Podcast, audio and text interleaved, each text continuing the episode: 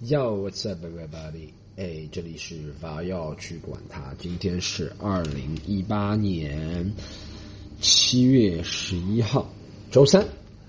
嘿，我是你们的主持人 Storm，欢迎来到这一集法要去管他第三十三集了吧？应该是吧？真的跟大家讲一个很严峻的事情，就是点击量真的越来越低了。上周其实点击量挺高的，两天就好像四百多点击量。后面五天就没有动过，我一直在想是不是，我一直怎么说，放在喜马拉雅上，喜马拉雅是不是把我封杀了，还是怎么样？还是大家点了就不会上升的点击量，搞不懂。大家真的帮一下好不好？感觉最近，但是我感觉评论也很多，就不知道为什么粘性，我们粘性很高，但知名度不够。大家不要不要感到羞耻，在听我这个节目，好，要感到感到兴奋，感到振奋，是吧？要感到要感到。你还感到这是一个中国从来没有的一个节目的尝试，好吧？所以大家要要振奋，也要振作起来，对，告诉身边的朋友，好吧？好，那个这样啊，我哦，我么耶，我这周讲几个讲几个事情。我哦，这两天我前两天我昨天去看了那个《我不是药神》，我还觉得挺好看，可能嗯，这是中国。很久没有这种，应该是从来没有这样，就是有很大世界观的一个一个电影，你知道吗？这个电影的世界观就很大，就不像《战狼》，其实世界观就很小嘛。其实就是这种《战狼》是那种东西，或者是中国以前的电影都是那些什么超级偶像剧啊，或者是那些搞笑片，就世界观其实不大的。个人这个世界观其实挺大的，是讲到一个全人类的一个东西，就是说。治病救人和法律之间的一个矛盾，你懂吗？其实世界问题呢，而且牵扯到不仅是在中国的一个问题，牵扯到全世界一个问题，就是而且这个事情在世界上已经已经是根据真实事件改编了嘛，所以这件事情在一个国际社会上也是得到一定程度的能够引起共鸣的，你知道吗？所以我觉得这个电影从那个。世界观上上来说，就是赢了，你知道吗？就跟比其他电影，其他电影仅限就是说，哦，什么民，其实民，我觉得民族大义并不是很大的世界观，民族大义只是你自己。民族大义其实讲到底就是，只有一些人开心，不是每个人都觉得民族大义重要，因为对民族大义来说，总要牺牲一一群人的，你知道吗？所以我觉得民族大义不是一个，因为中咱们太多的电影。太多电影都是讲民族大义啊，或者怎么样？我觉得一是太多，二是不高级。这个倒挺高级的，因为我们很少看到有中国产的中国电影，有吧？但是主流电影里面，你讲到那么深的一个世界观，可能《三体》等会出来的话，也会讲到一个很大的一个事。《三体》不仅有世界观了，还有宇宙观，是吧？空间时间观，但是这个电影是挺大的一个世界观，就全人类合在一起的那种感觉，你知道吧？因为。就是在生命面前，很多东西就很矛盾，你知道吗？因为其实是讨论一个问题，就生命到底该不该被救，对不对？有时候，那比如说每个生命无辜的生命都是该被救的话，那为什么会有那么多法律和条文来限制这种事情的发生，对不对？所以你就一其实一直在拷问这个问题，对不对？其实我们传播的这个价值精神。其实我们都正常人都接受说，哦，一个无辜生命啊，一定要被救。但是你看，不仅仅是这个毛病，这个电影里面呢说病要花费很多钱，几十万啊，怎么样，怎么样，怎么样去救？其实很多时候，你要活着，很多地方的人都活不了，干嘛没有那种宣扬人道主义的人把他一个一个救了呢？或者怎么样？所以你就知道这个东西其实永远是一个矛盾的。就是我觉得啊，我分享一个。不是特别主流的观点，是我自己的观点，就是永远是前面的百分之三十的人，世界不百分之三十也没有，可能是人类百分之前十吧，是生活很优越的，百分之十，中间百分之可能六十是在 struggling 挣扎的，后面百分之三十的人就是为了百前面百分之十或者十五的人的生活而牺牲的，你知道一定要这样，这是一个守恒定律，不可能人人。都生活了衣食无忧啊，或者怎么样，这是没办法的，这是一个保持一个平衡，你知道吗？其实我们，你说我们就是像普通人，对不对？我现在是普通人，或者我们大多数中国人都是普通人，我们的存在只是为了不让最下面的人直接碰到最上面的人，你懂吗？不让那个差距有那么大的明显，你懂我说什么意思？其实这是一个很很深的一个事情，我就觉得，其实有时候我就想，我如果我其实是一个挺有正义的人，我觉得，哎呦，世界上那么多穷人或者那么多苦，对不对？但我是不可能都救，我可能一个人都救不了。你看那么多组织也是救不了，为什么？就是因为。就是穷嘛，他里面说穷病嘛，对，一定要有穷的人，这世界上才能有其他人的日子。这讲的其实是一个很残酷的一个血腥社会，但是没办法，真的不可能共同共同富裕就是共同贫穷嘛，或者怎么样，总有人的欲望，有人的能力是有高低，或者是出生条件有高低，或者怎么样有高低，导致了经济条件。我们能做的是把这个相对的缩小，是吧？但是我就说了嘛，其实你说。欧美那些富的国家，比如说你说瑞典、丹麦、挪威，他们富也是基于其他国家人穷嘛，对不对？大家如果讲一个大的世界观，那为什么那些穷的人，比如说在印度穷的人，在用中国穷的人，中国我们现在穷的人少，朝鲜穷的人，他他不会觉得不公平吗？他说我们都是地球人，我们都是地球人，为什么？你在你占据了北，你占据了丹麦，你占据了瑞典。然后我们却要在印度这种地方，我们都是地球人，你不能伸出援手嘛，对吧？那就是不能嘛，对不对？知道吗？那我觉得啊，讲回这个电影，一是讲了一个很大的世界观，对吧？确实那个人是比我们都伟大，比我伟大太多了。我最多在家里想想，我觉得啊这些人好苦，然后从来没有做过什么。这个人就太伟大了，也看了他的真实事案例嘛。这两天不是微博很多嘛，就觉得太伟大。他是最后真的是能够。啊，你就自己掏钱来救这些白血病患者，是吧？然后它里面讲了很多复杂了，我不知道大家看这个电影吗？他讲，啊，因为药企申请专利啊，其实这也是一个值得一直长久以来值得咱们去争论或者是辩论的一个问题。就像我外婆，我外婆当初呃脑死亡或者植物人反正怎么样，要维持生命也是每个礼拜啊，每个礼拜啊，好像要一千六百人民币。不止吧，六千人民币啊，一千应该是六千人民币。对，每个礼拜就认六千人民币。那个时候，就打那种什么进口蛋白针，给他试过打国产的救不起，你知道吗？这点就像我们说了，那个电影里面怎么印度人模仿的这么厉害啊？应该是认印度是魔方大国吧？我因为我外婆以前用的是中国的，虽然不是一个病，不是白血病啊，但是中国的仿制药就不行，印度仿制药质量这么高。啊，那那些我的乔，大家如果听过前两期，我的耐克乔丹鞋应该让印度去做啊，仿制的比真的乔丹鞋还好。就发一是发现这个印度乔丹，印度的这个纺织品水平是高，人心还没有变换啊，对吧？纺织品人心还没有变换，那边竞争还不是很激烈，还没有很大的压力，或者怎么样，或者是我也不知道什么原因，反正印度的纺织品就水平很高啊。中国纺织品不就不行？什么药都假货三聚氰胺，有点良心嘛？你看里面，其实这个电影后面就是大家看到，我不讲这个电影本身，大家去看。其实我今天讲这个电影的点，不是讲这个电影的本身，是讲大家看这两天在朋友圈或微博刷的，都是觉得哦，刷王传君。首先，我觉得王传君在这个电影里面，我我觉得王传君是一个演技挺好的演员，但在这个电影里面表现的吹了过头，他就演一个。将死的看上去对不对？濒临致死或者是微微弱不禁风的一个人，我觉得其实对他演技的考验并不是特别特别大吧。我觉得啊，就王传君这个水平的人，有点吹的太过了。什么王传君相信自己，什么要做一个真演员，我觉得吹的有点太过了。这就跟吹薛之谦一样，王传君要下这个薛之谦了吗？还是怎么样？对我一直有觉得王传君演技很好，因为他演日本人像日本人是吧？演上海人，大家看过之前那个。之前那个讲上海话的电影是什么？我忘了，也是有王传君。我先查一下，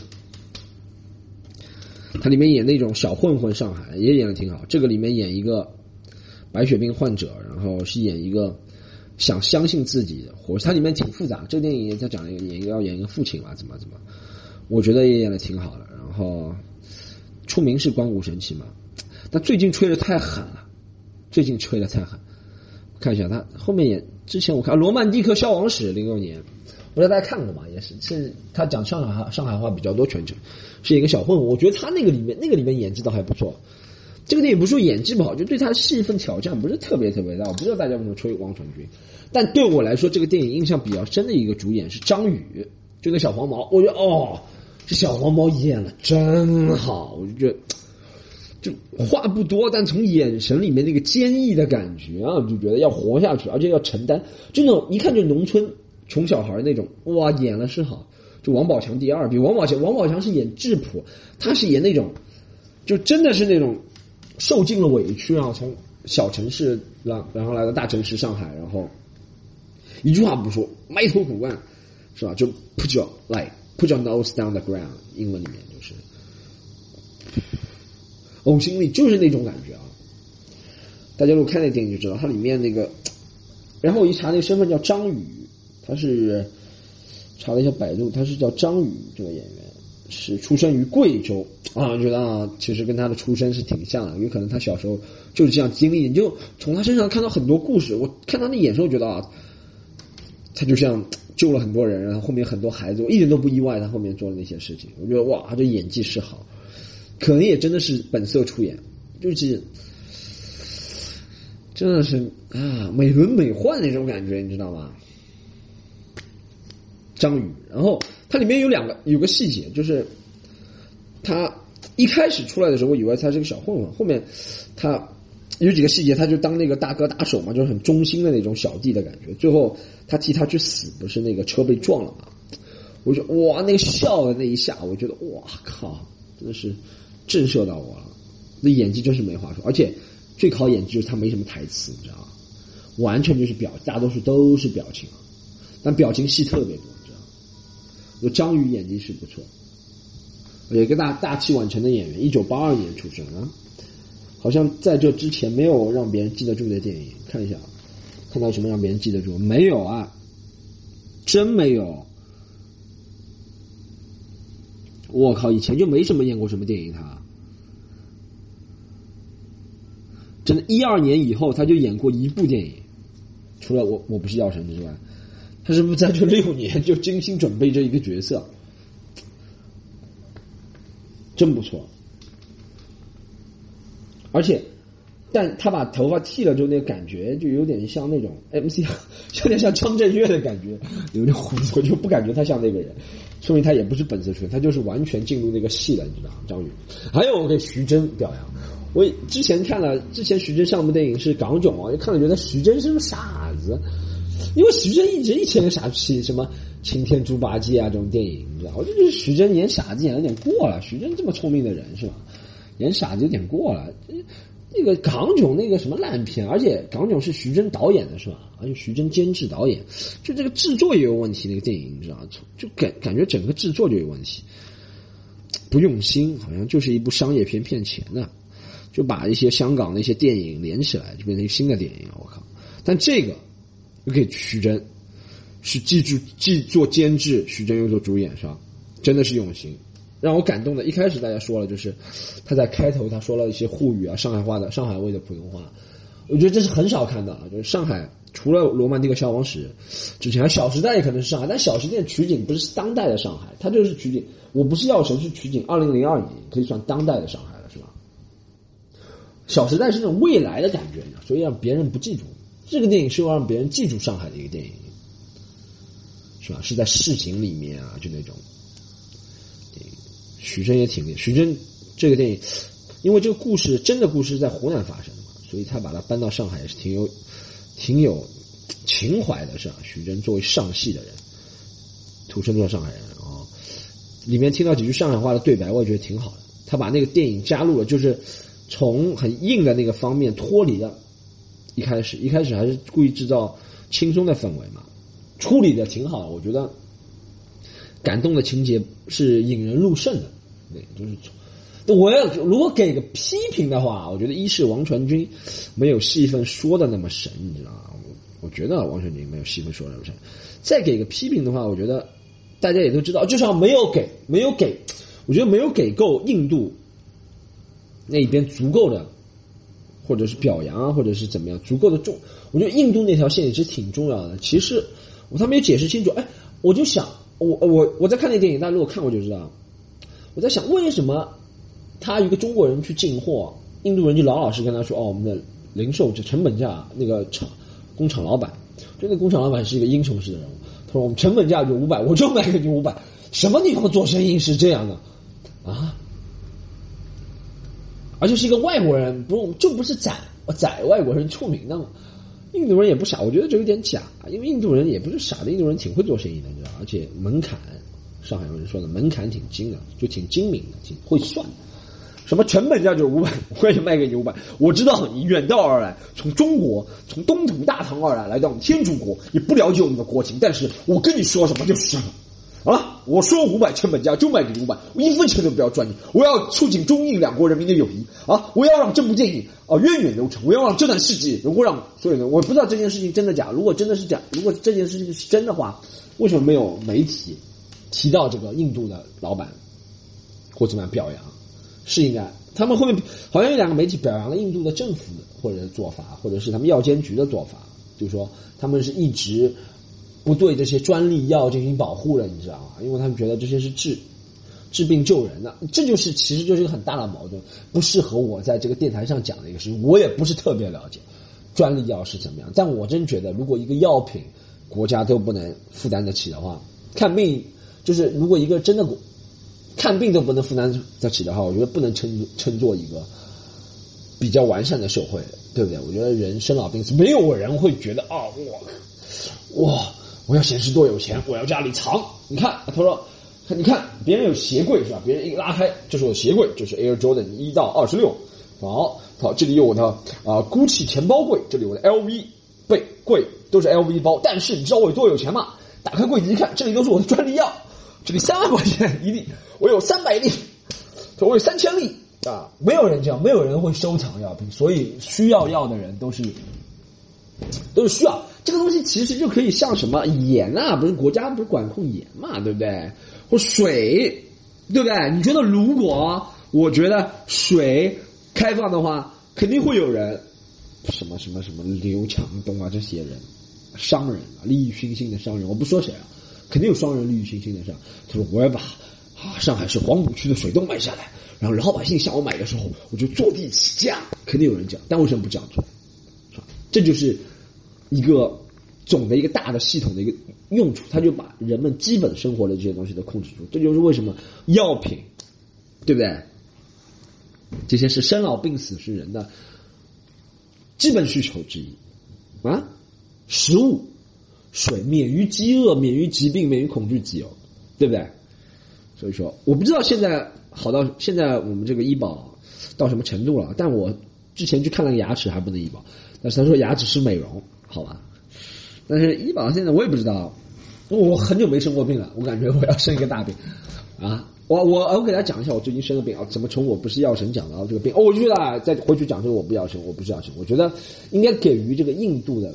如果这是一个真人真事，应该多予报道啊啊！就是利于，我觉得就是，其实电影其实不能在电影里面啊，可能它不能，因为电影篇幅有限是吧？或者是你重心不能变。他说电影最后的重心还是突出了这个无良药企，然后最后经过老百姓的是坚持或者怎么样，经过正义的检察官，然后怎么样怎么样翻盘了这电影，或者是反转了，然后这个故事反转其实也是真的事件，对吧？我们。挺高兴的这件事情，但是我觉得媒体应该跟踪报道一下这个情况。好像哎，这个电影因为这件事情是在二零一二零一六年，那个人就被改判了，就放出来了嘛。检察官然后最后把他放出来了，撤销控诉了。那为什么至今都没有听说过这件事情啊？怎么就徐峥他们有这个敏锐度，觉得啊这是一个会是一个很很火爆的题材，很爆的段子，这是一个很爆的段子，你不要讲啊。你讲了这个段子我就不能讲了。徐峥是不是跟所有跑到《新京报》说这个段子你不能讲？你讲了我就不能讲了，是吧？他跑到《南方都市报》，你这个段子不能讲啊！跑到网易，你这个段子不能讲，这个段子你讲了我不能讲啊！好，他在 坐下来，然后拍两年这个电影，不是的呀，这中间没有人报道过，是吧？而且之前因为就没有得到人重视，药品的问题其实很大的。我觉得我外婆那个时候就是，外婆很多年前了，可能现在跟现在制度不一样。说回那个外婆。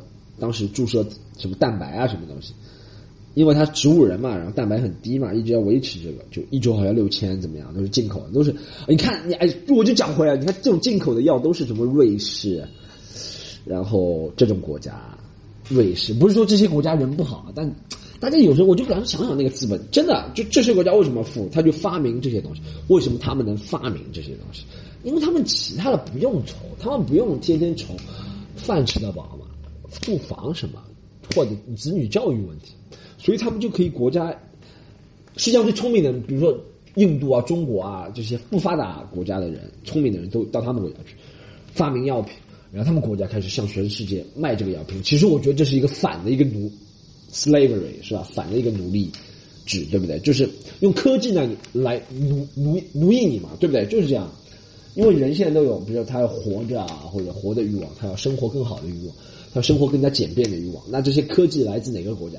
你看为什么在美国、印度裔的科学家很多，中国裔的华裔科学家很多，但是在中国我们能发明这些就少，因为我们现在在中国或者印度，他们发明的东西都是只能确保，他们不能我们在中国不搞发明科学家，就是搞那些小的，比如说啊，我的微波炉里面加了一个东西。现在微波炉变得更加方便了。他说：“我这个能够在下雨天自动监测，是吧？什么我这个？他说我发明一个 GPS，能够告诉你在哪里有电子警察啊，这个东西。但这个东西不利于全人类，你知道吗？利于全人类的那些东西，其实才真正挣大钱的。但是呢，你如果真的用这个这这个东西这个东西挣钱了，我也觉得你这个人图谋不轨或者居心叵测，你知道吗？但只有制造，比如说你要发明一款药，不可能啊。”是吧？只有潜心研究，在瑞士啊或者美国啊这种国家，潜心研究。他说：“哦，我就给你十年时间，五亿美金的钻研费、发言费，是吧？去研发一款药，对不对？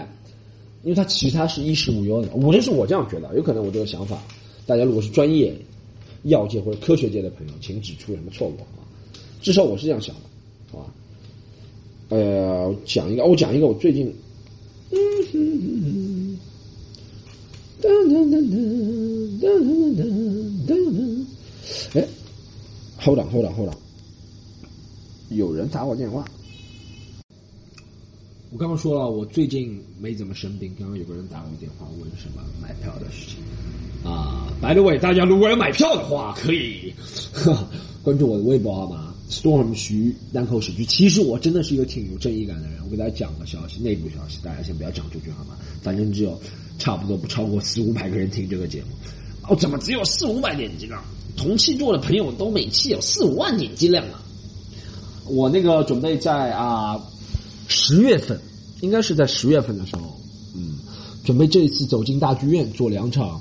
我今年二零一八年专场，我已经在全国，大家都知道，在全国很多城市，熟悉的朋友超过十几个城市做过专场，效果已经很好，完全。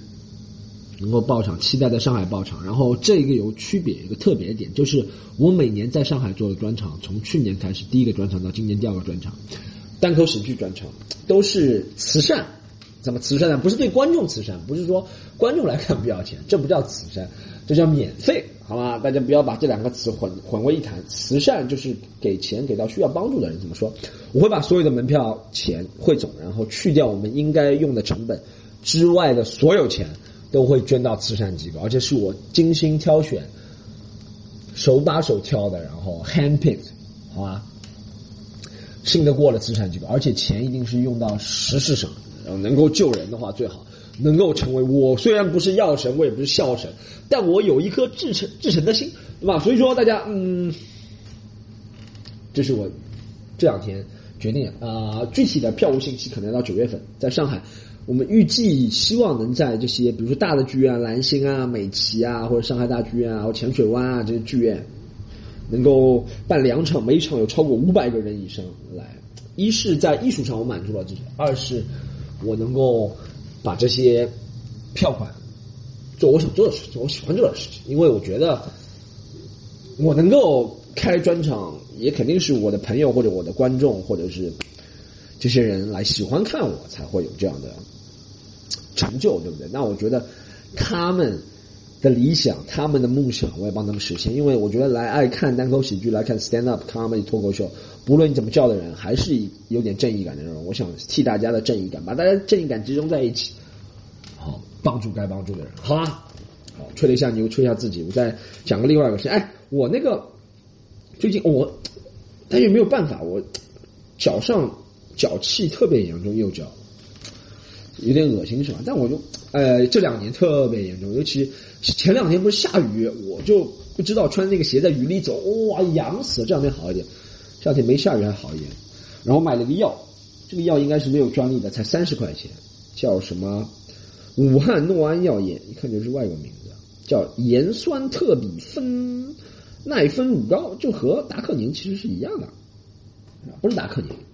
是叫达克宁吗？达克宁吃胃的吧？好像以前那个不是芬必得，就是擦脚气的，脚气请用达克宁，对，是达克宁，可能是一样的元素，就是不一样的厂商名字。可能达克宁，对，达克宁觉得我要为中国的脚气患者做福利，我不要这个专利权了。他说到中国专利权保护机构说把这个专利权撤销，撤销。他说以前这一罐，以前有十亿的中国人有脚气，他们因为擦不起达克宁，而脚气传给另外的三亿中国人。现在不一样了，自从我们没有了专利之后，啊，每个人都有脚气啊，那每个人都要擦擦得起，啊，对我，但我擦那个药，我就感觉还挺舒服的。但我就这都太容易复发了，你知道吗？像什么，我其实以前也生过慢性病，我讲给大家讲一下自己生的慢性病。我以前慢性病有啊鼻炎，我鼻炎很多年都，我鼻子很多年都挺舒服的，我也不知道为什么，鼻子很多年都没有就是连续那种。鼻塞啊，或者是不仅是鼻塞，或者是不仅是鼻塞啦，就是连续的流鼻涕啊，或者是就是想打喷嚏打不出来那种感觉，你知道吗？很多年都没有了鼻子，就像我感冒的时候，现在是喉咙不舒服，可能现在咽炎了，转移了啊，是吧？就到赵本山转移了。哎，我我的大哥，我已经左腿啊，这怎么是右腿了？转移了，我那个转移了，好吧？这是我一个慢性病，我觉得确实讲到这个病，确实是可以克服的。我虽然不是药神，我虽然不是医生，我给大家讲几个克服的办法，办法好不好？我觉得我这两个，一个是鼻炎，还有一个胃病。我以前有长慢性胃病，特别厉害。我觉得大多数中国人都有胃病跟鼻炎，是一个生活方式的问题。一是空气太，比如说脏啊，或者环境怎么样怎么样。但是我觉得还是一个生活，因为人是可以适应的嘛，对不对？人是可以适应的嘛？那你说，几十年前人类环境更恶劣是吧？或者怎么样？人是可以适应的嘛？所以说，我改善自己胃病，我以前长期胃胃一直不舒服，打嗝，你知道吗？然后鼻炎，我觉得这都是一个毛病，就是太娇生惯养。你越畏惧冷，我们中国人有一个理论就是不能寒，对不对？你说鼻子就是受寒了，是吧？鼻子受寒了，然后会鼻炎，然后胃受寒了也会凉，然后会不舒服。其实我觉得不能畏惧凉，我不不知道，我不是我不是在这里抨击中医啊，虽然我不大相信中医，但我不是在这里抨击中医，好吧？但我是从我的个人经历来觉得，我自从以前，你你知道我们中国人在家就是喝热水，怎么样怎么样怎么样，吃热饭热菜。但我从留学二十二岁到二十五岁在国外留学，然后这几年都坚持这样的作息。就是就喝冰水吗？饭冷的也就冷的，除非有些东西一定要热吃好吃，比如蛋挞啊是好吃，是口感的问题，并不是根据一个什么养生学来讲。我觉得我自己身体状态好很多了，人也精神。我喝一冰一喝冰水，人就特别精神，你知道吗？胃也不会疼。以前一开始喝会疼，现在你知道这个东西，所以说人体的器官是会调整的。就你的胃觉得哎，一开始很疼，嗯，但我能接受，你知道吗？嗯。就跟人能承受的压力一样的嘛，比如说你以前能一天能做三个三件事，你就觉得很饱和了；一直做三件事，你觉得你一天能做三十件事，对不对？就这样。所以我觉得不能这个寒的东西，我真的是不大相信的。什么寒气啊，在体内啊，什么什么说哇，我给你搓一下，你看你的背都搓红了，你体内寒气很多。废话，当然会搓红了。哎，大家有没有试过烧开水？烧开水，你看那个底部，如果是火的话，也是红的，那是寒气嘛？红就是寒气嘛？真受不了，这是血啊！就是你一直搓搓搓，其他的血就很。你先把这个，就你知道是为什么红？我觉得我没有学过医学，我也能解释为什么是红，好不好？就是大家知道皮下有什么血管，对不对？怎么样？啊，你用手搓，你肯定把这些血给移到其他地方去了，对不对？移到其他地方，它后面补充回来，它不就变红了吗？这么简单一个道理，我就不相信这一套东西。我虽然不是药神，好吧，等等讲，你看我不是药神里面，如果吃中药的话，就啊，对吧？所以大家。嗯，自己斟酌吧，但是我给大家提个建议，喝冰水真的是好，好吧？最后再讲给大家讲个段子，很久不讲免费段子，但是今天我要讲免费段子给大家，就是啊，我最近发现很多人在网上骂我英语段子，不是很多人，有些人骂我英语段子，但他们这并不是听得懂段子，我就觉得很多人啊，他们其实脑子里面没那个概念，他们不知道 comedy 这个概念，你知道吗？所以他们并不是骂段子，他们只是呃，他们只是那个，哎，等一下，我再等一下，还有一件事情，有个人发微信找我，Yes, I'm back. Hey，就是说啊、我就很多人他们抨击我的英语段子，并不是英语段子啊，他们是抨击说口音不好。他说你的口音怎么像中式发音？我在这里统一回答：I'm not like Chinese accent, baby. I'm like authentic Brooklyn shit, man. Brooklyn in the house, motherfucker. 哎，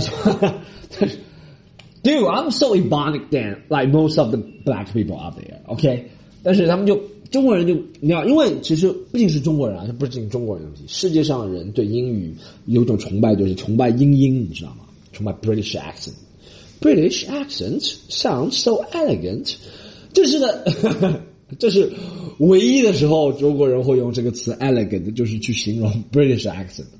British accent 和 elegant 永远是合在一起的三个字。British 三个 words 因为合在一起就是 British accent sounds so elegant，对吧？就哦，对 British accent 崇拜就是太太夸张了。你可以是一个，你知道，You could be like a British bum，你可以是一个英国的 like 穷人，或者是 hobo bum，叫废物。你就要说 British accent，你就要说 Hello，you know what I mean？然后中国人就会说哇，他不是一般的 bum，他是一个不是 regular bum，他是一个 royal bum，皇家皇家。真的 try people try try everything。来，你如果用 American 或者是 regular accent 去 在街上讨饭，你说哎，Hello，can I have some change please？然后因为别人会说呃呃呃，go away，呃呃，you stink，呃呃。但你用 British pull off British accent，你说，Hi, excuse me, hello, may I have some bloody change, please? You know what I mean?